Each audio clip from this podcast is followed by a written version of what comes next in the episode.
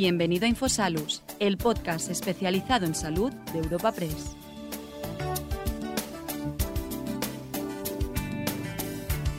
Hoy, en los encuentros sociosanitarios de Europa Press, te presentamos una cita con el consejero de Sanidad de la Comunidad de Madrid, Enrique Ruiz Escudero. Para este encuentro contamos con el patrocinio de Atris, Gilead, Sanitas, Tipsa y World Health Management. La apertura del evento y presentación de nuestro ponente invitado, podemos escuchar a Asís Martín de Caviedes, presidente ejecutivo de Europa Press, y tras la intervención inicial del consejero Enrique Ruiz Escudero, charlará con la directora de Desarrollo de Negocio en Europa Press, Candelas Martín de Caviedes.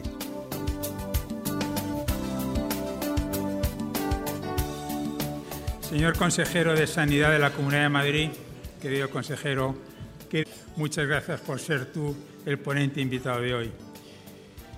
Consejera de Medio Ambiente, Vivienda y Agricultura, querida Paloma, vicepresidente de la Asamblea de Madrid, portavoz del Grupo Parlamentario Popular en la Asamblea, segundo teniente alcalde de Madrid, vicesecretario de Coordinación Autonómica Local del Partido Popular, diputadas, diputados de la Asamblea de Madrid, directora general de la Salud Pública de la Comunidad, autoridades, queridas amigas y queridos amigos. Bueno, hoy iniciamos el nuevo curso de los desayunos sociosanitarios de Europa Press, que como bien sabéis hacemos en colaboración con Atris, Gilead, Sanitas, Tipsa y World Health Management, a quien agradezco su apoyo. Pero sobre todo agradezco mucho que sea Enrique Ruiz Escudero nuestro consejero, porque estamos en Madrid y esta es nuestra tierra quien sea quien inaugure esta temporada de nuestros desayunos sociosanitarios. Como te decía al principio, consejero, me voy a limitar a hacer una breve reseña curricular tuya. Inmediatamente te paso la palabra porque te queremos escuchar con mucha atención, porque los temas sociosanitarios son probablemente los que más nos afectan a todos. Creo que nos estaréis de acuerdo. Enrique Luis Escudero, nacido en Madrid, es licenciado en Medicina y Cirugía por la Universidad Complutense, habiendo cursado un máster en Gestión Económica en el Instituto de Empresa Business School. Durante las legislaturas octava y décima del año 2007 al 2011 y del 2011 al 2015 fue diputado en la Asamblea de Madrid, donde ejerció de portavoz de las comisiones de discapacidad, de cultura y deporte, de asuntos sociales y de sanidad. Fue en el año 2013 nombrado viceconsejero de Medio Ambiente y Ordenación del Territorio, pasando, dos años después, en el 15, a ocupar el cargo de viceconsejero de Presidencia y Justicia, y dos años más tarde siendo nombrado por primera vez consejero de Sanidad.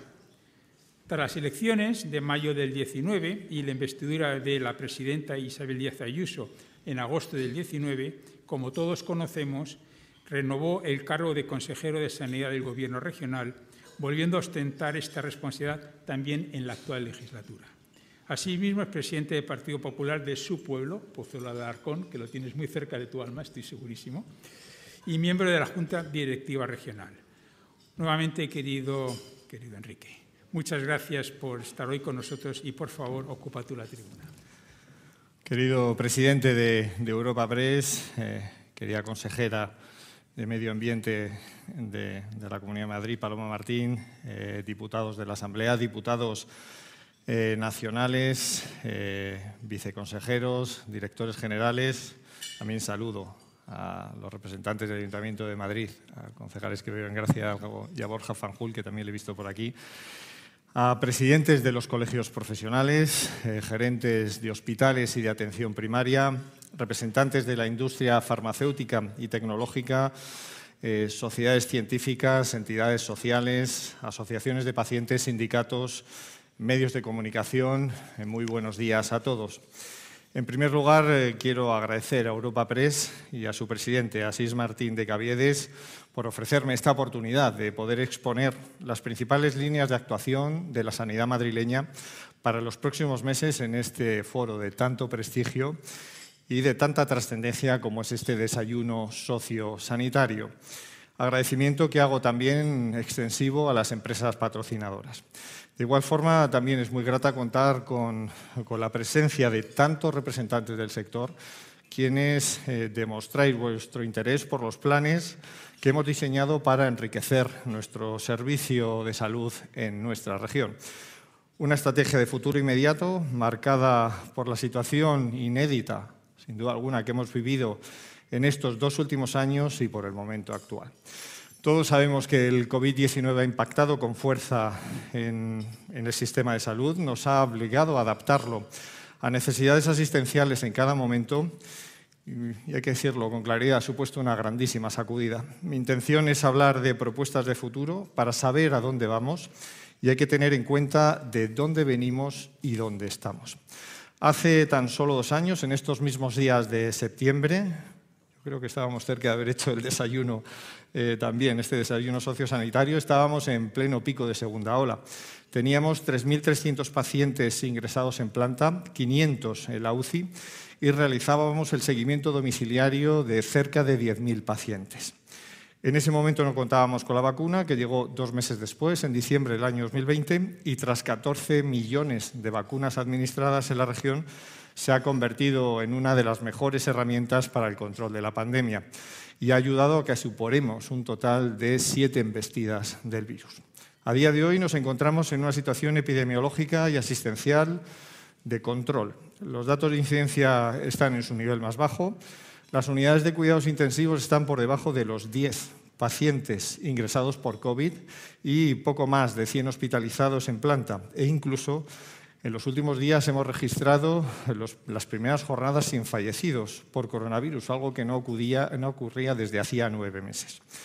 Para llegar hasta aquí hemos aplicado nuestro modelo Madrid frente al COVID-19 una estrategia que nos ha permitido avanzar como sociedad en mitad de la pandemia, conjugando salud y economía, basada en criterios técnicos y que ha ido siempre por delante en la toma de decisiones. IFEMA, los planes de elasticidad, los hoteles sanitarizados, el corredor de UCI, el mando único de la sanidad pública y privada o los test de antígenos, yo creo que son una buena muestra de ellos. Al igual también que el Hospital Enfermera Isabel Zendal. Es el mayor centro de pandemias del mundo, algunos se han atrevido a decir que no tenía cometido, pero no creo que piensen lo mismo las más de 10.000 personas a las que allí se les ha salvado la vida y los dos millones de vacunados que por ahí han pasado. Ha sido nuestro pulmón asistencial y parte de la solución para sacar adelante la asistencia sanitaria por COVID en la Comunidad de Madrid. Es un ejemplo del tipo de infraestructura que se precisa de cara al futuro, que tiene que ser polivalente y multifuncional, preparada para cualquier emergencia sanitaria, como puede ser el COVID-19, que también, hay que decirlo, sigue presente con nosotros. No hay que bajar la guardia, debemos seguir protegiendo a los vulnerables, a los mayores, a las mujeres embarazadas, a los pacientes inmunodeprimidos, y así lo seguimos haciendo, y muestra de ello es que el próximo día 26 de septiembre comenzaremos a administrar la segunda dosis de refuerzo, el segundo de refuerzo, el segundo booster con las nuevas vacunas bivalentes en residencias de mayores y en centros de discapacidad, tanto a residentes como a los trabajadores sanitarios. Contamos con equipos de atención primaria, con el apoyo del SUMA 112 y con personal experimentado en las residencias. En total se van a vacunar 733 centros residenciales y esperamos alcanzar, como en otras ocasiones, coberturas superiores al 95%, también como ocurrió con la primera dosis de refuerzo. Acciones como esta contribuyen a que la situación epidemiológica sea estable, lo que nos va a permitir avanzar en medidas preventivas. Ahora, cuando el nivel de transmisión, del virus está controlado y tenemos una actividad normalizada, es el momento de dar un paso más en el fin de la obligatoriedad del uso de mascarillas, por ejemplo en el transporte público. Una obligación que no tiene ningún impacto sobre el control de la transmisión comunitaria. Igual que defendemos esta idea, también creemos vital recordar que cualquier persona con síntomas compatibles con el virus utilice la mascarilla en cualquier espacio cerrado. En definitiva, se trata de seguir alerta y preparados ante posibles nuevas crisis de salud pública y la llegada del de la viruela del mono es una muestra más de las amenazas a las que estamos expuestos. En esta región son más de 2.400 casos los confirmados. Hemos administrado más de 6.500 vacunas, siendo 6.200 de preexposición.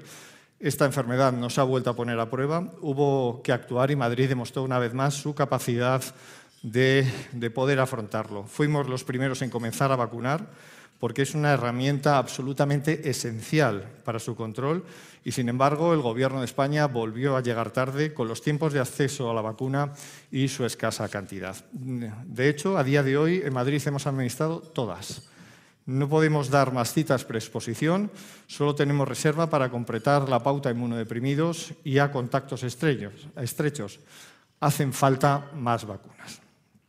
La gestión del COVID y la viruela del mono han evidenciado nuestra capacidad de liderazgo, seña de identidad de la sanidad madrileña y por la que sentimos un gran orgullo, pero no es perfecta y lo sabemos, pero sí es un referente nacional e internacional, lo que supone toda una responsabilidad para mantenerla en esta senda del éxito y del progreso. Tres hospitales madrileños en el top 100 de los mejores centros del mundo, seis de los diez mejores hospitales públicos de España están en la comunidad y siete de los diez privados. Somos líderes en trasplante, contamos con el mayor número de unidades de referencia en España de centros de cesures y somos la primera comunidad autónoma en poner en marcha una estrategia regional de terapias avanzadas y la tarjeta sanitaria virtual. Hitos alcanzado sin duda el gran esfuerzo de los profesionales, a su conocimiento, a su vocación y a su capacidad de decisión, que queremos que crezca de manera exponencial al tener mucho que decir. Buen ejemplo de ello es la enfermería. Su papel cada día es más relevante en la asistencia, en la docencia, en la investigación y por ello debe estar allí donde se tomen las decisiones.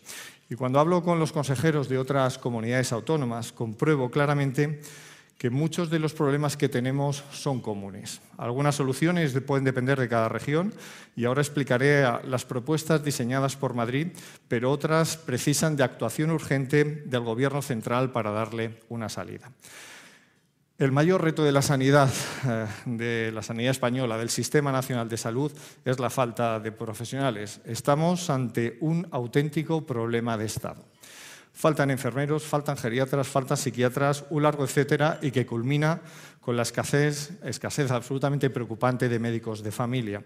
En Madrid, les doy el dato, en los próximos 10 años se prevé una pérdida de más de 6.000 facultativos por jubilación de los 17.000 existentes. Esto significa que el 35% de nuestra plantilla se jubilará en los próximos 10 años. Ocurre lo mismo con la enfermería. Las previsiones nos indican que de las 22.000 enfermeras que prestan servicio en la actualidad, se jubilarán más de 5.000, lo que significa un 23%. Cifras que nos preocupan y nos preocupan mucho y por eso hay que actuar ya. Insisto, es un problema grave, es un problema de Estado. El Real Decreto sobre la mejora de la formación sanitaria no ayuda a solventar el problema de raíz existente en España. Se centra en la calidad de la información, que es absolutamente excelente, y no en la cantidad donde realmente existe ese déficit. Madrid ha presentado numerosas medidas, sin obtener soluciones, como viene siendo habitual, pero vamos a seguir insistiendo. Para traer más especialistas al Sistema Nacional de Salud y en concreto especialistas de medicina de familia, hay que comenzar facilitando el acceso a la universidad a, a más estudiantes del grado de medicina. Debemos reconocer a estos tutores a nivel nacional, crear más plazas de profesor o de catedrático vinculadas a medicina de familia, apostar por una acreditación permanente y flexible de las unidades docentes de medicina o de familia o impulsar la creación de la especialidad de urgencias que la llevamos pidiendo ya más de cinco años. Otro asunto de trascendencia es la financiación. El Gobierno central debe dotar con un presupuesto real los planes que impulsa, porque se quedan en meros parches sin utilidad. Lo vemos en su plan de atención primaria, sin dinero para capítulo 1, es decir, para los recursos humanos. Por cada euro que invita el Gobierno, Madrid invierte 20 y nos ocurre exactamente igual con la salud mental, que por cada euro que invierte el Gobierno, la Comunidad de Madrid invierte 9. La voz de las comunidades autónomas debe ser escuchada y tiene que tenerse en cuenta algo que no ha ocurrido en el caso de la Ley de Equidad y Universalidad del Sistema Nacional de Salud, un error mayúsculo que supone un retroceso evidente. Es una norma de marcado sesgo ideológico que va a empobrecer la calidad asistencial y ataca de forma injusta y deliberada a la sanidad privada. Las competencias en materia de legislación de medicamentos y productos sanitarios dependen también del Ministerio de Sanidad y creemos que es eh, un ámbito en el que hay mucha capacidad de actuación. uno de los planteamientos que vamos a trasladar a este departamento es la necesidad absolutamente vital de reducir los plazos actuales para la incorporación de nuevos medicamentos al servicio de salud. Es decir, que los queremos que los medicamentos lleguen cuanto antes a los ciudadanos. Por tanto, en los próximos días haré llegar a la ministra una propuesta con medidas concretas para que la Comisión Interministerial de Precios de los Medicamentos gane en agilidad y en transparencia y para que disponga de criterios homogéneos. Según Pharma Industria en su memoria anual, en la de 2021, solo el 61% de los medicamentos oncológicos están disponibles en España y los tiempos de acceso se prolongan hasta los 469 días al igual que revela que también que Inglaterra, Francia o Italia el acceso de los fármacos es superior al 80% e incluso en Alemania es del 100%. Pedimos ambición al Gobierno de España. Hay que pelear cada medida para tener un sistema mejor y la farmacia juega un papel fundamental. Por eso en Madrid hemos desarrollado una nueva ley que se ajusta a las necesidades actuales del sector y de la sociedad. Es un texto ambicioso, una norma propia del siglo XXI que esperamos que se apruebe a final de año. Muchos de esos planes los definió la presidenta Isabel Díaz Ayuso durante el debate del Estado de la región celebrado hace justo una semana y lo haré agrupándolo en cinco grandes bloques. Nuestro primer objetivo es dotar a la atención primaria de una mayor accesibilidad Queremos que ninguna llamada se quede sin atender. Por eso a las unidades de atención al usuario y al centro de atención telefónica se le va a unir ahora también el centro de atención personalizado para dar respuestas a las llamadas que no puedan ser atendidas dentro de los centros de salud. Con esta finalidad se está desarrollando un pilotaje que ya está en marcha en cinco centros de salud y en los próximos días se extenderá a otros 14 centros y progresivamente a todos los centros de la Comunidad de Madrid. Además, incorporaremos asistentes virtuales que ayudarán a pedir las citas e implantaremos un sistema automático de turnos, como en los hospitales, que mejore los procesos, que regulen las esperas, que mantenga la confidencialidad además de facilitar los justificantes de asistencia. Por otro lado, se está ampliando la oferta de agendas para, con ese objetivo de disminuir la demora. El, reto es atender cuanto antes a los madrileños, sabiendo que la espera media para citarse en Madrid es de 3,2 días frente a los 11 días que tiene de la media nacional. Estos incrementos también se deben traducir en la capacidad resolutiva de los médicos de familia al poder pedir más pruebas diagnósticas como última novedad hemos incluido el TAC craneal. Y como también anunció la presidenta, los madrileños van a ser los primeros usuarios del Sistema Nacional de Salud que además de médico y enfermero tengan asignado odontólogo, matrona, fisioterapeuta o trabajador social, además de poder acceder directamente con ellos. Les puedo adelantar que la cita con el odontólogo, que es la única que nos queda pendiente, se pondrá en marcha a partir del próximo mes de noviembre. Respecto a la tarjeta sanitaria virtual, pionera en España y con más de 3 millones de descargas, ya les comunico que va a incorporar nuevos servicios. A esta posibilidad de pedir citas, también o hacer videoconsultas, se va a poder sumar la de poder llevar el historial médico e incluso incorporar las pruebas que se le hayan realizado. Y también se va a crear la tarjeta sanitaria virtual delegada, que permitirá la gestión a los familiares menores de 16 años y personas dependientes, algo que hasta la fecha no era posible. La digitalización de este nivel asistencial es un reto constante. Vamos a dar un paso muy importante en la videoconsulta. Nuestra intención es que esté implantada en los centros de salud en el mes de diciembre, también en los hospitales, estando ya hoy disponible en 14 de ellos. Otro desafío también de la atención primaria es desburocratizarse. Por eso vamos a poner en marcha un proyecto piloto para que los hospitales puedan emitir también las partes de baja. El objetivo es favorecer tanto a los profesionales como a los propios pacientes. Los médicos podrán dedicar de esta manera más tiempo a su labor asistencial y los ciudadanos no tendrán que desplazarse al centro de salud para poder recibir este documento. Para cerrar este bloque, también quiero referirme a la apertura de las urgencias extrahospitalarias. Como saben, somos la región de España con mayor cobertura horaria en atención primaria y con 27 puertas de urgencias hospitalarias operativas las 24 horas del día. A lo que se sumará, como ya dijimos, la reapertura de todas las urgencias extrahospitalarias. Lo haremos a través de un nuevo modelo organizativo que sea sostenible en el tiempo.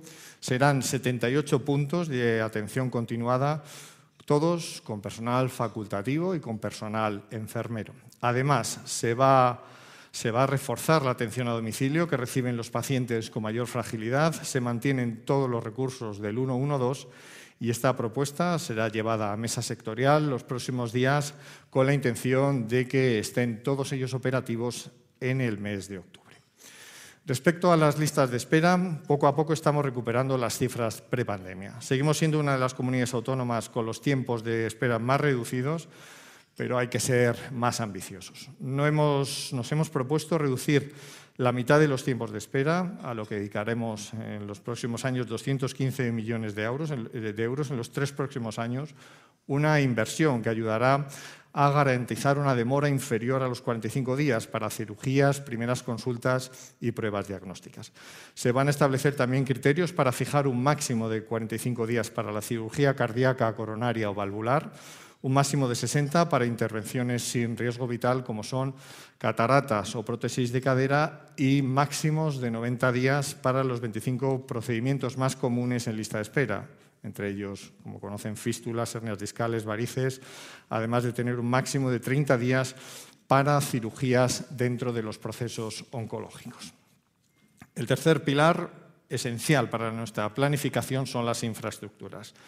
Queremos centros nuevos y reformados por dentro y por fuera. Disponemos este, en este marco de un plan de choque para remodelar y mejorar un total de 255 centros de atención primaria, con una inversión de 10 millones de euros, a la que se suma la puesta en marcha de 30 nuevos centros en los próximos años.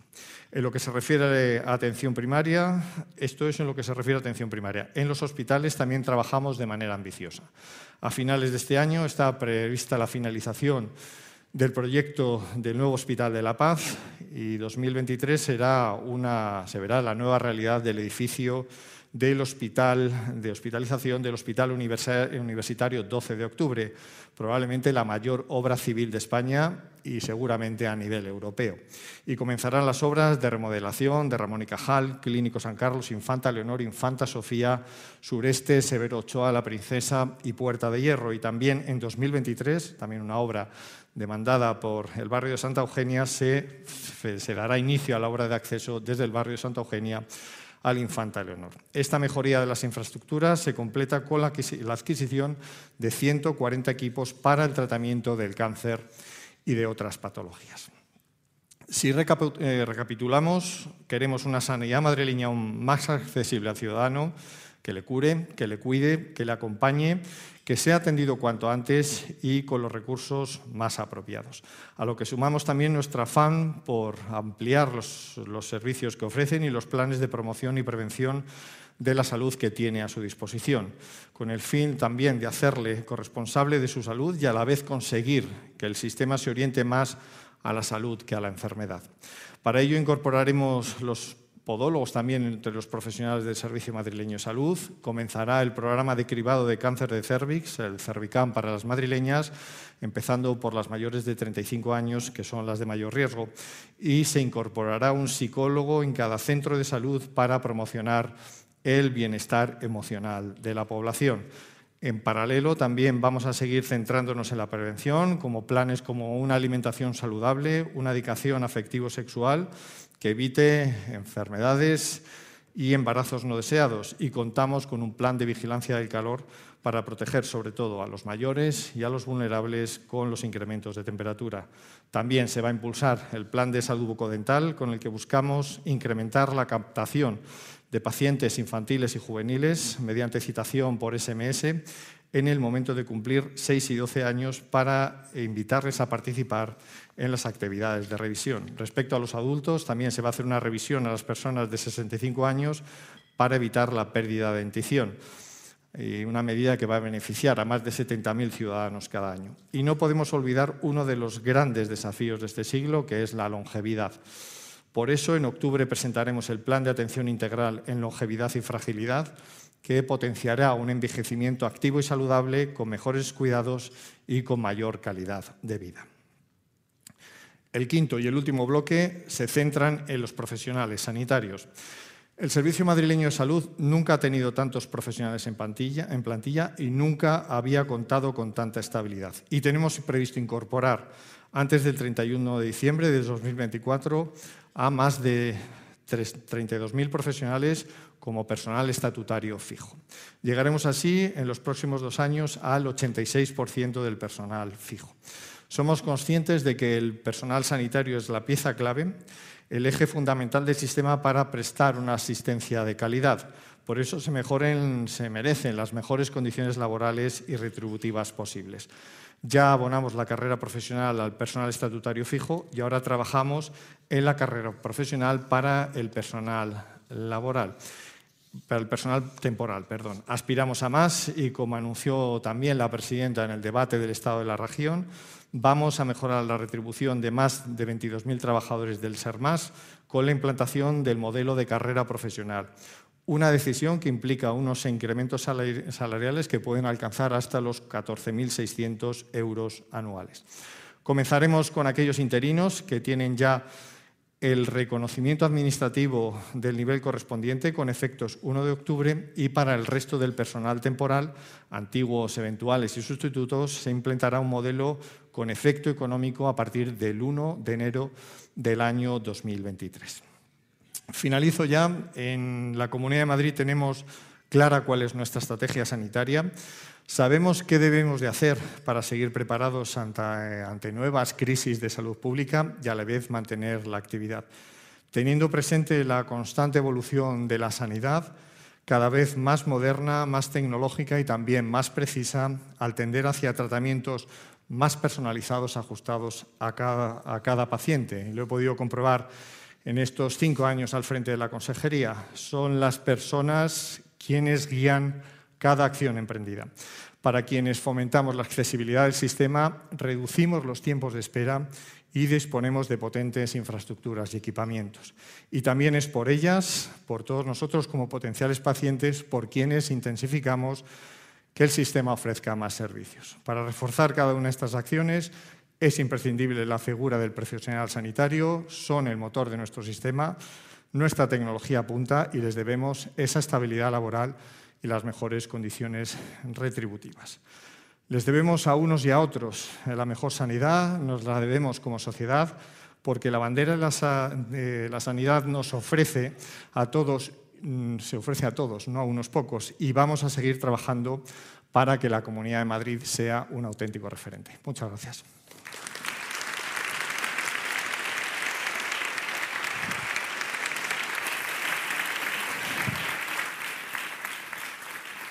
Pues muchas gracias, consejero, de nuevo por acompañarnos hoy. Saludar a todos los que estáis hoy aquí acompañándonos en Madrid y a todos los que estáis hoy de forma virtual y recordaros que podéis hacer preguntas a través del enlace.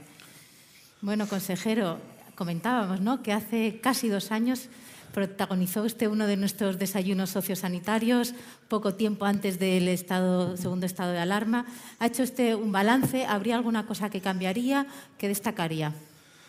Hombre, cambiar siempre, una vez que uno ha vivido determinadas situaciones, sí que hubiese cambiado o sea, determinadas actuaciones, no tanto por lo que ha sido la capacidad de nuestro sistema sanitario, que creo que la respuesta ha sido ejemplar de los profesionales, los planes de elasticidad, la estrategia de antígenos, como se creó IFEMA, CENDAL, pero sí que a lo mejor hubiésemos, eh, viéndolo con distancia, deberíamos haber sido mucho más contundentes en nuestra crítica al Gobierno en los momentos que fueron especialmente difíciles, puesto que bueno, uno actúa con cierta lealtad que no fue en sentido hacia la Comunidad de Madrid, porque es una crisis sanitaria de carácter global, pero la realidad es que ahí sí que hubiésemos actuado con muchísima más contundencia, porque creo que se hacía pensando en, sobre todo en las personas que sufrían y en una pandemia de ese carácter global que, que hemos hablado.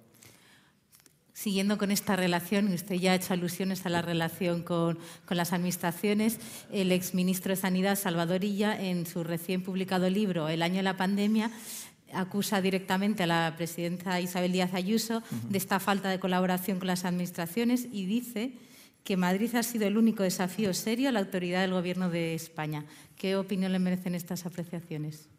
Bueno, primero es un libro que, vamos, que no voy a perder ni un segundo en en, leerlo. Ese libro tiene la credibilidad de quien lo escribe y creo que el ministro Illa es el menos indicado para dar lecciones eh, sobre la pandemia. Y si quiere hacemos un poco de memoria, lo tarde que llegaron eh, en reconocer que había una pandemia, recuerdo las reuniones de antes del 8 de marzo, Luego esa crítica feroz permanente contra Madrid, o sea, nos criticaban las zonas básicas, las estrategias de antígenos, barajas abierto, no reconocían cada vez que llegó una variante, o sea, era un despropósito detrás de otro y hay que decirle que eso no lo pondrá en el libro, seguro, pero ellos se movieron porque se movieron Madrid y esa es la auténtica realidad y ya puede escribir los libros que quiera, que no va a tener razón por mucho que lo intente.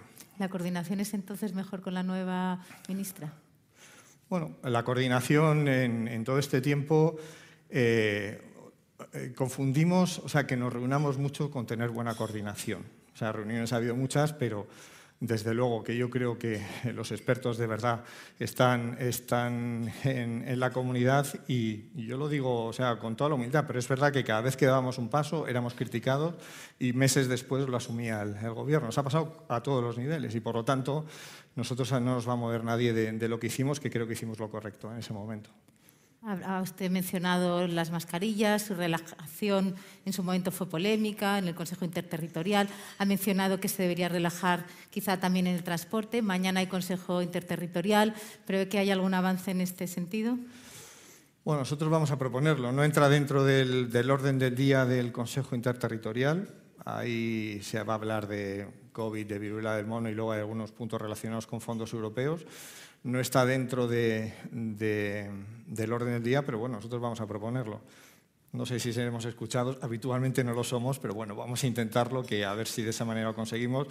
Es una propuesta que hace la Dirección General de Salud Pública, con Elena Andradas a la cabeza, y sobre todo porque es que ya no tiene ningún sentido eh, la mascarilla en transporte público cuando ya no hay transmisión comunitaria. ¿no? Yo creo que el objetivo del uso de mascarilla tiene que virar. Ahora hay que pensar en proteger a vulnerables, bueno, como hemos hecho siempre, y sobre todo en concienciar al que tenga síntomas para que, no, para que no contagie, sobre todo en los espacios cerrados. Yo creo que la estrategia ha cambiado y no podemos estar midiendo la pandemia con medidas de hace dos años porque no es, yo diría que hasta incluso no es la misma enfermedad, si se me entiende bien, porque esto ya es COVID-22 y no es COVID-19 y por lo tanto tenemos que adaptarnos, pues también que tenemos un porcentaje de vacunación de población altísimo y yo creo que tenemos que dar pasos con cierta celeridad. Siempre el, Ministerio no es muy rápido en la toma de decisiones, pero bueno, nosotros nuestra misión es eh, contar lo que creemos que es lo mejor para la población y, vamos a hacerlo. En esa normalización, a partir de hoy, se eliminan los controles en puertos y aeropuertos, cosa importante para Madrid, que tiene el aeropuerto de Barajas. ¿Cómo valora esta medida? Bueno, ahora, ahora, ahora me parece bien la medida, pero a mí lo que me preocupaba era cuando había que controlar, que fue un auténtico descontrol lo que ocurre en Barajas. El virus en eh, la variante de Wuhan entró por Barajas, la variante eh, beta entró por Barajas y mm, fue por una advertencia permanente, pero bueno, el Ministerio se negó a reconocerlo. Y bueno, y ya cuando pusieron los controles ya habían pasado casi tres olas, pero nosotros sabíamos que realmente nuestra vía de entrada. Y de hecho, bueno, yo recuerdo perfectamente segunda ola con brotes que se produjeron en Extremadura y en, y en Murcia, precisamente por, por personas que venían de otros países y pasaban por barajas sin ningún tipo de control. ¿no? Yo creo que las medidas hay que adaptarlas según la situación. Y yo siempre eh, además que nosotros no nos pueden acusar de deslealtad por decir lo que pensábamos en cada momento cuando nadie se atrevía a decirlo. Y yo creo que eso es el, es, el, valor y la fortaleza que ha tenido Madrid, de decir siempre lo que pensaba y, creo que nos hemos equivocado poco. Ya por cerrar un poco el tema de la cuestión de las mascarillas y COVID, eh, se está ahora fiscalizando adquisiciones que se realizan en el momento de la pandemia. ¿Cómo valora la gestión que hizo la Comunidad de Madrid en la compra de todo este material? Bueno, la, compra de material fue absolutamente necesaria y también hay que recordar, y, insisto, bueno, no es criticar al Ministerio, pero realmente el ministro Illa anunció que iba a haber una compra centralizada de material para la pandemia eh, desde el Ingesa y 11 días después vista la incapacidad en esa compra, fue cuando autorizaron las comunidades autónomas y ahí no nos quedó más remedio, puesto que había una necesidad vital para nuestros profesionales sanitarios y también para la población en general de realizar esas compras. Nosotros utilizamos todos los mecanismos posibles. El que más material trajo fue cuando establecimos ese, ese corredor de material con China y ahí, pues gracias a esos, creo que fueron 24 aviones, conseguimos mantener eh, nuestros equipos de protección individual y todo el material necesario para contener la pandemia. Pero, insisto, si nosotros no nos llegamos a mover, ese material no hubiese llegado nunca. Y es más, con las compras que hicieron, apenas llegó material a Madrid. No sé qué ha pasado con ese material, si se ha repartido en otras comunidades, pero desde luego nosotros eh, recibimos apenas algunos miles de mascarillas entonces. Pues cerramos ya este episodio y pasamos a otro que es la viruela del mono. Usted mismo lo ha mencionado, los casos en Madrid. Ayer falleció el primer paciente en Madrid que tenía el virus. Eh, no hay reservas. ¿Cómo, ¿Cómo, está la situación? ¿Hemos alcanzado el pico de casos? ¿Están funcionando las dosis preexposición que usted mencionaba? ¿Cómo está un poco la situación? Bien, ahora mismo, bueno, los datos que he dado estamos sobre por encima de los 2.400 casos. Eh, hemos administrado más de 6.500 vacunas y de las cuales 6.200 son preexposición. Y bueno, la realidad es que que vuelvo a insistir con el Ministerio, es que hemos llegado tarde a la compra de vacunas. Nosotros no podíamos comprarlo como comunidad, estuvimos en contacto con los proveedores de, de la vacuna y llegamos tarde porque ya Alemania, Francia, Italia y otros países de Europa habían hecho acopio de las, de las, de las vacunas. Además, en estos casos hay que estudiar cómo, porque no es el primer caso del de, primer brote de viruela del mono, hubo otro creo que fue en el año 2019 en Reino Unido, y lo que hay que hacer es saber cómo se actuó entonces. Y se utilizó, digamos, la vacuna con fines terapéuticos, que lo que hacía era evitar, eh, digamos, la propagación del contagio. Entonces nosotros con esa, vamos, además le doy las fechas, creo que, que, cuando salta la alarma a nivel mundial es el día 14 de mayo, a nosotros se nos comunica el día 17 de mayo y el día 19 ya pedimos las vacunas y llegaron dos meses después en el mes de julio. Por lo tanto, perdimos muchos meses, sobre todo cuando había mayor número de contagios. Ahora, pues lógicamente, con, entre las personas que se han contagiado, entre las vacunas que hemos puesto, eh, lógicamente ya eh, la transmisión empieza a disminuir. El número de casos que se detectan cada día sigue disminuyendo, lo cual es una buena noticia. Y bueno, ya lo que nos falta es continuar con esas vacunas para llegar al control total. Pero desde luego, o sea, lo que sí que no puede reprocharse a la Comunidad de Madrid es que hemos tenido una actitud activa en la detección del virus de la viruela del mono ha liderado salud pública y todos los escalones asistenciales ha respondido, tanto en, suma como primaria como hospitales, para precisamente establecer ese diagnóstico y poder hacer un control, bueno, pues como ha sido también el COVID cuando se diagnosticaba, los contactos, exactamente igual, aunque sea una enfermedad distinta y el, tipo de contagio sea distinto, pero ahí hay que, hay que actuar. Y entonces yo creo que ahora sí que podemos hablar de una situación de mayor control, pero nos harían falta más vacunas, claro, eso sí. La Agencia Estatal de Salud Pública aún no se ha decidido dónde estará la sede. Usted defiende que sea en Madrid. ¿Por qué hace esta defensa y si es, tiene, es optimista? Bueno, vamos a ver, si vamos a lo que han definido como agencia, me gusta más utilizar nacional, Agencia Nacional de Salud Pública, eh, yo creo que eh, la definición son eh, términos muy genéricos de lo que es lo que busca. ¿no? Yo creo que hay que mirar un poco hacia atrás qué es lo que ha ocurrido. ¿no? Hay que potenciar el sistema de detección, cómo se va a gestionar el dato, la coordinación con las comunidades autónomas y, lógicamente, habrá que definir mucho más si queremos que sea una agencia nacional que sea útil y, y luego, en segundo lugar, yo creo que es que tiene todo el sentido tenerlo en Madrid, es donde está el Ministerio de Sanidad, es donde está el Instituto Carlos III, es donde está el Instituto Nacional de Microbiología y la proximidad genera sinergias, ¿vale? que ahora con la tecnología nos permite actuar de otra manera, pero yo creo que siempre que esté en Madrid refuerza eh, la fortaleza de esa agencia y yo espero que, que, reine la cordura y que lo haga, porque a veces tenemos la sensación de que se toman esas decisiones un poco en contra de Madrid, lo cual me parece bastante ridículo. Eh, pregunta Luis Aro de iSanidad, aquí leo. Nos presenta, consejero, un futuro muy atractivo para las infraestructuras y para los profesionales, pero comenta que las listas de espera, la falta de profesionales, la sobrecarga en primaria son problemas graves a largo plazo, usted mismo lo ha mencionado. ¿Cómo se puede afrontar un cambio necesario en el sistema sanitario y qué se puede hacer para atraer y mantener el talento profesional a Madrid?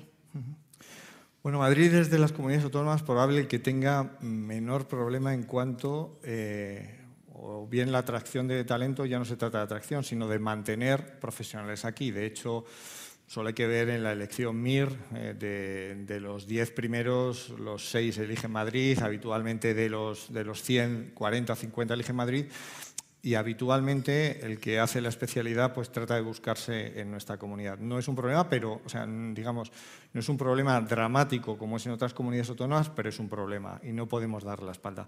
Pero claro, para, esos, para esas situaciones... Eh, no solo hay que pensar en las, decisiones que sean de carácter estrictamente autonómico, ¿no? porque si compitiésemos entre las comunidades autónomas para quitarnos profesionales, el problema del Sistema Nacional de Salud se trasladaría a una comunidad a otra. ¿no?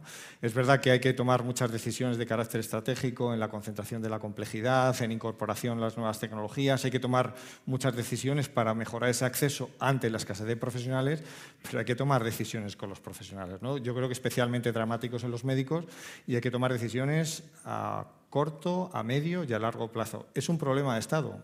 A veces parece que en el Ministerio no quieren ver, pero que en Madrid de 17.000 profesionales se vayan a jubilar más de 6.000, significa que el 35% plazas a todos los niveles eh, es, grave. Y sobre todo, especialmente, ya lo notamos en atención primaria, donde tenemos plazas de más de dos, mm, creo que son 200 y pico plazas, que, que, la cobertura prácticamente es imposible, ¿no? por esa escasez de profesionales. Entonces, hay como administración, insisto, medidas de carácter organizativo, pero hay que tomar medidas de carácter nacional, de Sistema Nacional de Salud, y pensar a dónde vamos. No es un problema únicamente de España, es un problema a nivel europeo pero o sea, no podemos quedarnos de brazos cruzados lamentándonos, sino hay que tomar decisiones. Hay que aumentar el, número de alumnos que accedan al grado, hay que mejorar eh, que, todos, o sea, que tengamos más formación MIR para ellos y a partir de ahí, claro, pensando que uno que entre ahora tarda 10 años en salir como especialista, con lo cual, a lo mejor cuando lleguen los que entren ahora, ya el problema es de mayor gravedad. Pero bueno, ahí hay que estar permanentemente activo con, esa, con esa cuestión. E insisto, que, que Madrid sea menos problema no significa que no nos preocupa. Consejero, en línea con lo que ha dicho de la jubilación de 6.000 médicos, tengo una pregunta de Sara Medialdea, del ABC, que dice que estos 6.000 médicos que se van a jubilar y las 5.000 enfermeras, si van a sacar plazas públicas para ese mismo número de profesionales. Claro, las plazas están. El tema es que haya profesionales que ocupen esas plazas, que ese es el, gran problema, pero las plazas están. de hecho, ahora habría disponibilidad para médicos que quisiesen acceder y también para, para, otras categorías profesionales, pero eh, claro, el, el, problema es que esas plazas van a estar y de hecho la estrategia, bueno, pues yo en estos cinco años sí que hemos hecho balance, que es hay más profesionales que hace cinco años, la remuneración es mejor y la estabilidad con ese horizonte de finales de 2024 va a ser mejor. Yo creo que esa es la clave, ¿no? Cuidar a nuestros profesionales sanitarios porque lo que viene de cara a futuro, o sea, no solo ya por, los profesionales que hay, sino por cómo evoluciona eh, la clínica, pues lógicamente tenemos que tener o sistemas que, o sea, la transformación que ha tenido la sanidad, yo no sé en otros sectores, pero en estos últimos 20 años ha sido una transformación brutal, más que casi en 10 siglos anteriores. Y todo eso, pues claro, tiene repercusión en el día a día. ¿no? Incorporar la, telemedicina es algo que cada vez va avanzando con, eh, con mayor firmeza y todas esas medidas pues también bueno, tratan de optimizar el trabajo de los profesionales y siempre pues, dando respuesta a los, a los pacientes y facilitándoles la accesibilidad. Ha mencionado usted entre estas medidas la telemedicina operativa en diciembre. Eh, hay críticas de, que esa falta de presencialidad pudiera ser una dificultad, sobre todo para primeras consultas. Usted es médico de profesión. ¿Entiende que esas dudas sean razonables? Vamos a ver, el trabajo no presencial es algo que llevamos haciendo, bueno, en la, pandemia se ha acentuado muchísimo más, pero se lleva haciendo desde hace mucho tiempo. Yo creo que hay que distinguir. hay que hacer el trabajo no presencial cuando se pueda hacer. No todo es no presencial y no todo es presencial. Por lo tanto, hay, mm, además, sobre todo por iniciativas de los profesionales. Es verdad que, que decían en distintos, en distintos servicios. Le pongo un ejemplo. Eh, por ejemplo, el servicio de geriatría eh, del Hospital Puerta de Hierro tiene un servicio de telemedicina desde hace casi ocho años donde establece eh, digamos, un trabajo diario con las residencias, o sea, de manera que toma decisiones clínicas sobre las personas que están en esas residencias si hay que hacer algún traslado, se hace con una, eh, digamos, en la UAPI, que es una unidad de atención mucho más rápida. Si hay que enviar a un profesional a tratar en la clínica, en la residencia se hace. O sea, eso es un sistema de medicina que está perfectamente aceptado por todos y que permite llegar a todas las residencias donde está el Hospital Puerta Hierro. O le pongo otro ejemplo, el de las urgencias del Infanta Leonor, que ha establecido una hospitalización en domicilio para pacientes que están en la urgencia, donde se busca un perfil de cuidador, una habitabilidad y se establecen los circuitos donde cómo se hace el seguimiento, pues con la enfermería, con los, médicos y, se va tomando y son hospitalizaciones en domicilio. Y yo creo que eso está perfectamente aceptado. Eso, digamos, en lo que sería de mayor complejidad. Ya estamos haciendo hospital de día oncológico, pacientes de trastorno de la conducta alimentaria y luego vamos a lo que sería más sencillo, comunicar resultados se podría hacer por videoconsulta, o sea, hay determinados procesos que se pueden adaptar a ese trabajo no presencial. Y es en lo que estamos trabajando. ¿Cuál es nuestra misión? Hay tantas iniciativas ya por parte de todos los niveles asistenciales de, este trabajo en telemedicina que lo que tenemos que, que, hacer es definir bien los procesos, establecer en qué situaciones se puede aplicar y sobre todo homogeneizar el trabajo en toda la comunidad. Y yo creo que es en la línea que hay que seguir trabajando. O sea, ahora quien critique la telemedicina, lógicamente no sabe hacia dónde está yendo la práctica asistencial. La telemedicina se utiliza para lo que se utiliza y yo creo que con buen éxito.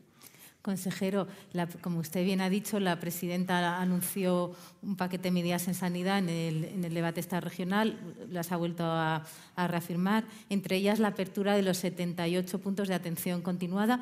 ¿Nos puede dar algún mm. detalle más de cuándo se abrirán, en qué localidades, horarios, un poquito más de información? Bueno, ahí eh, vamos a ver los 78 puntos de atención continuada que se va a hacer es, un, digamos, era ya una previsión de un plan que teníamos a un año, que era la reorganización de toda la urgencia extrahospitalaria. Bueno, por los tiempos hemos acelerado ese proceso y es lo que tenemos que hacer. Ahora tiene una parte importante, una vez que se define que son eh, con, con, médico, con enfermera, eh, todos los, los, puntos. Lógicamente ahora hay que establecer, bueno, los puntos son los que son, que están todos, eh, que ya son los que estaban en su momento abiertos.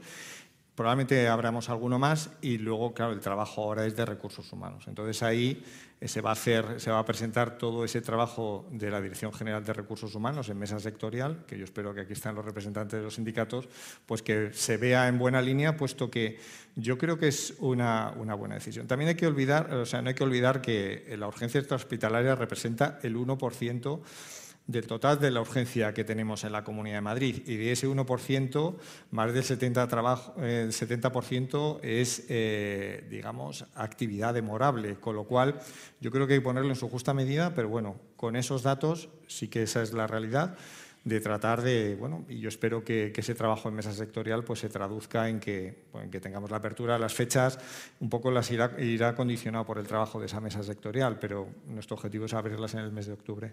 ¿Y para esa mesa sectorial hay ya fecha o ha dicho próximamente? Mm, creo que sí, yo creo que sí está convocada para mañana o para pasado, no sé cuándo. Sí, ¿no? Es, están aquí, me lo dicen los sindicatos, no veo a la directora general, pero sí, va, a ser, va a ser en breve.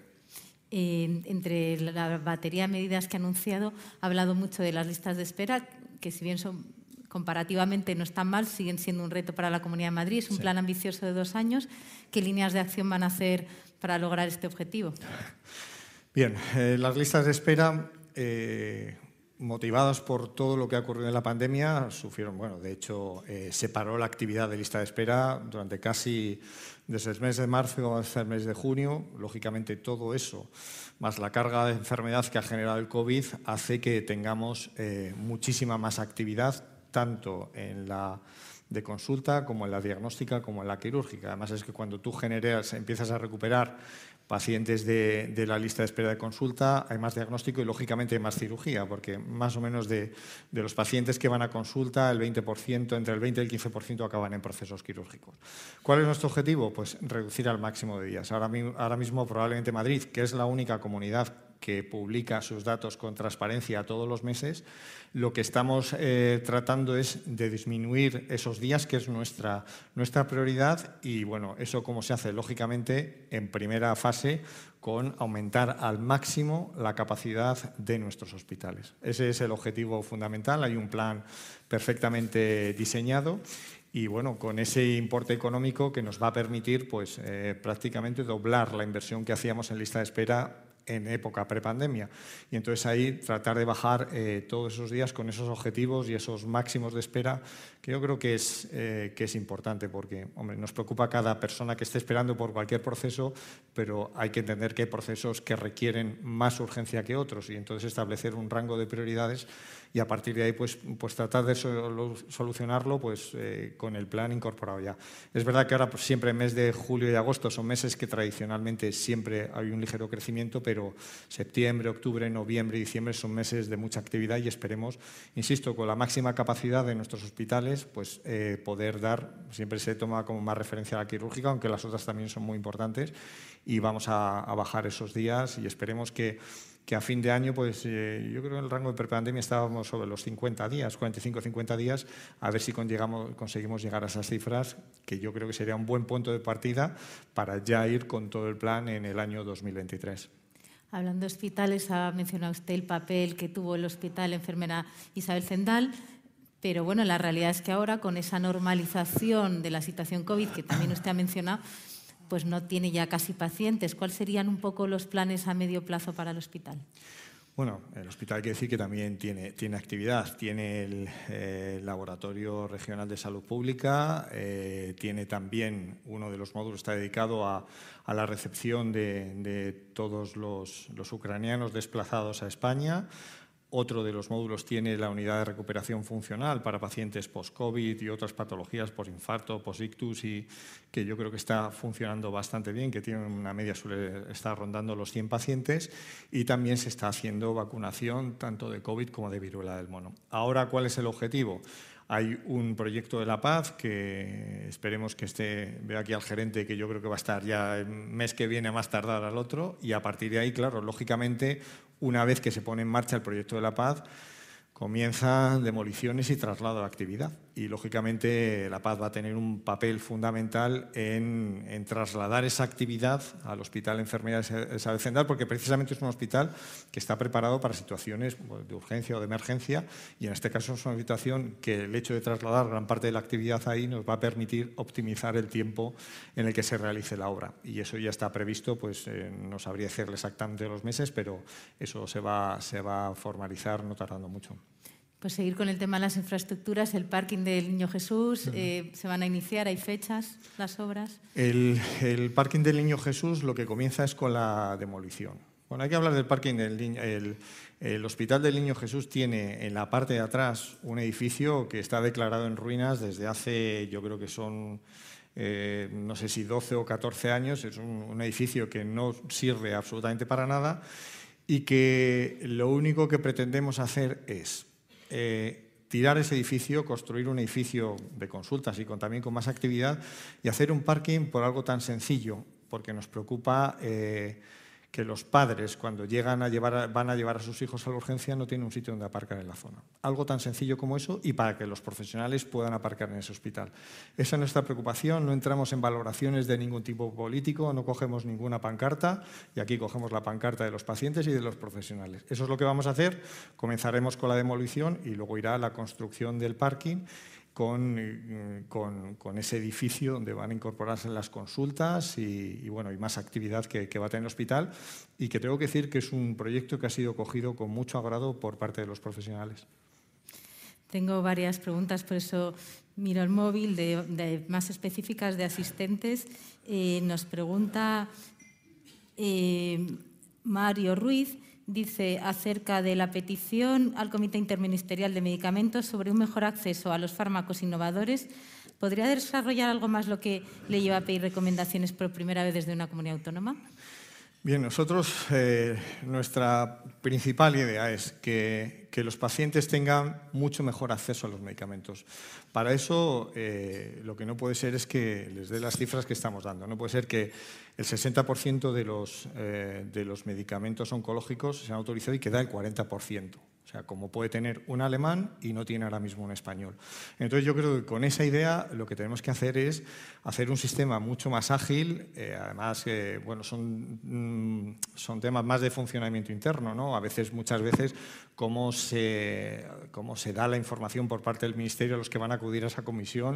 O sea, se hacen informes eh, sobre informes y a veces confunde mucho a las propias comunidades autónomas. Y yo creo que es un sistema que tiene que estar mucho más simplificado, eh, mucho más transparente y sobre todo también con información de quien vaya a presentar ese fármaco. Hay eh, algunos fármacos de la industria que no saben cuándo va esa comisión, lo cual me parece bastante grave. Entonces nosotros vamos a definir un mecanismo de actuación que pueda ser un híbrido entre francés y alemán, o sea, que, que permita cierto control, pero que aumente siempre pensando en los pacientes, que es lo que realmente, porque el hecho de no, fíjese la trascendencia que tiene el hecho de tardar 469 días de media en aprobar un fármaco. Eso significa, primero, el acceso a los pacientes. Hay pacientes que no pueden llegar a determinados tratamientos porque no está autorizado, cuando sí podrían hacerlo en otro país de la, de la Unión Europea.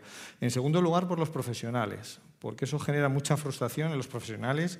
En Madrid tenemos profesionales con, un nivel de actuación y un nivel de conocimiento y un grado experto altísimo y se quedan fuera de poder utilizar un fármaco para ayudar a sus pacientes. Y en tercer lugar, porque estratégicamente las compañías, y ahora que Madrid se ha convertido en un polo de atracción en la inversión, especialmente la industria farmacéutica, puede hacerles decidir que una, que una decisión estratégica de la compañía pueda cambiarle, puesto que dice, bueno, si en España los medicamentos tardan tanto en aprobarse, prefiero buscar otro país que me los autoricen más rápido. ¿no? Por eso la, la, decisión es de mucho calado, es una decisión más técnica, pero no por ello significa que es una decisión menor y que no tenga repercusión en la vida de los, de, de los, de los españoles en este caso. Y por eso vamos a pedirlo de manera activa. Muy bien. Tenemos más preguntas, a ver si soy capaz, me da tiempo de preguntarle todas.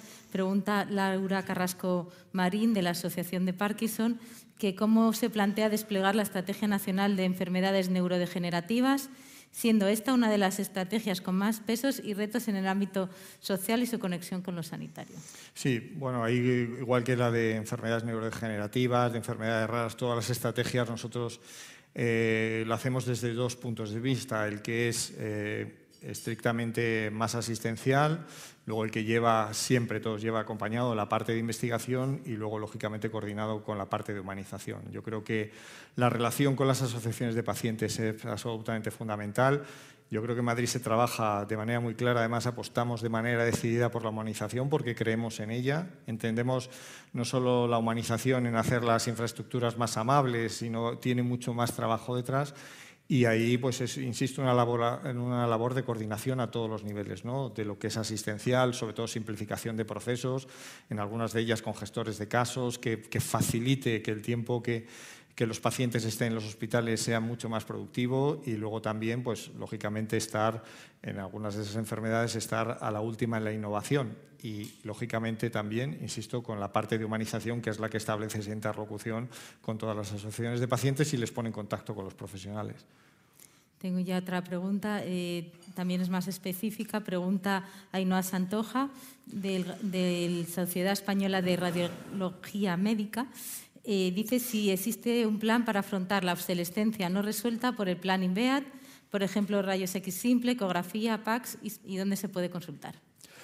Bien, el, el plan INVEAD eh, nosotros establecimos unas, eh, bueno, aparte establecía unas consideraciones, claro, creo que eran equipos de más de 14 años.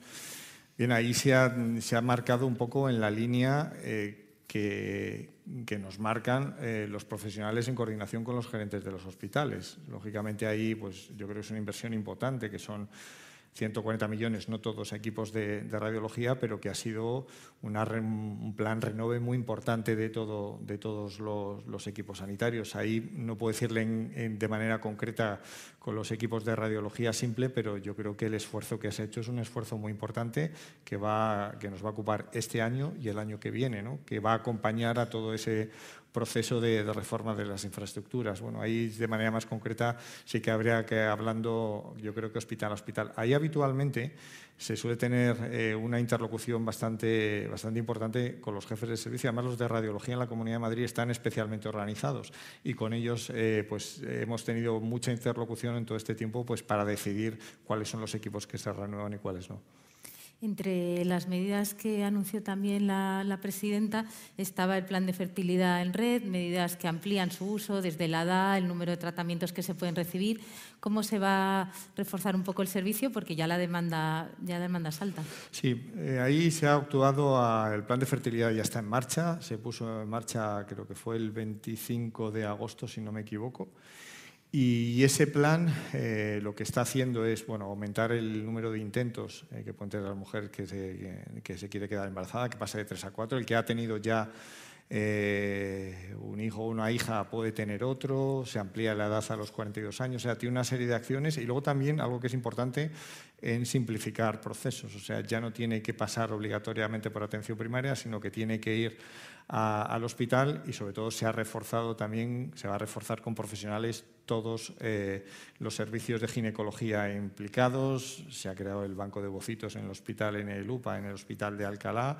Y bueno, son una serie de medidas que entendemos que, va a tener su fruto de esto dentro de este plan de fertilidad, porque yo creo que cuando uno lanza un plan de natalidad tan ambicioso, primero hay que pensar en, las mujeres que quieren ser madres, que yo creo que, es lo que tenemos que hacer y en la parte sanitaria es donde tenemos que actuar con, mayor firmeza y sobre todo eh, siempre con esa idea de, facilitar el acceso, reducir tiempos y dar más oportunidades. Ha hablado del papel importante que tiene enfermería. la profesión reclama pues, eh, un papel más, más fuerte en cuidados más complejos, especializados cómo se va a reforzar el papel y si se van a hacer, eh, se va a seguir esta demanda que hace la profesión.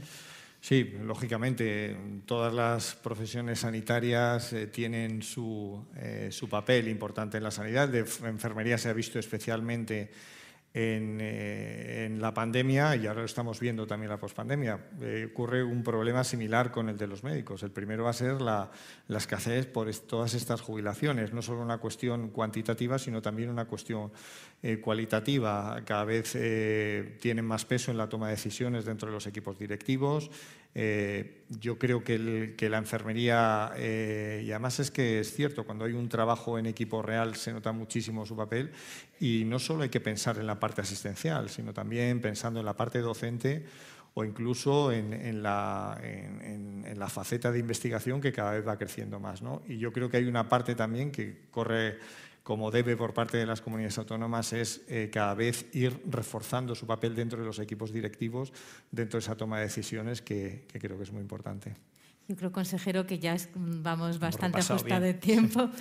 pero no quería dejar de preguntarle, lo ha dicho el presidente al, presentarle, también es usted presidente del Partido Popular de, de, Pozuelo, perdón.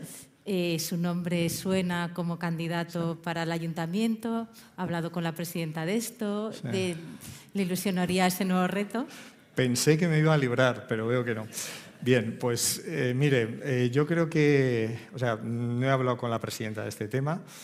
Además, yo creo que la presidenta marcará los tiempos para nombrar candidatos. Esto, la verdad es que cada vez que llega unas elecciones, este rumor me, lleva acompañando ya casi tres elecciones desde atrás. Y la verdad es que no, o sea, ni, me lo he planteado. Y le hablo con franqueza y ahora eh, yo creo que tenemos suficiente trabajo, yo creo que lo he demostrado, de todo el trabajo que tenemos y bueno, si llega ese ofrecimiento, pues ya tomaré la decisión, pero vamos, que a día de hoy le digo con franqueza que no me lo planteo. Bueno, seremos los primeros en enterarnos entonces. bueno, muchísimas gracias, consejero, muchísimas gracias por acompañarnos hoy nuevamente, muchísimas gracias a todos vosotros y a todos los que nos seguís de forma virtual y hasta la próxima. Despedimos esta entrega de InfoSalud, el portal sanitario de la agencia de noticias Europa Press, invitando a todos nuestros oyentes a descubrir el resto de episodios de este programa, así como los distintos podcasts de nuestra red a través de europapress.es barra podcast. Recuerda que puedes encontrar todos ellos en las principales plataformas de podcasting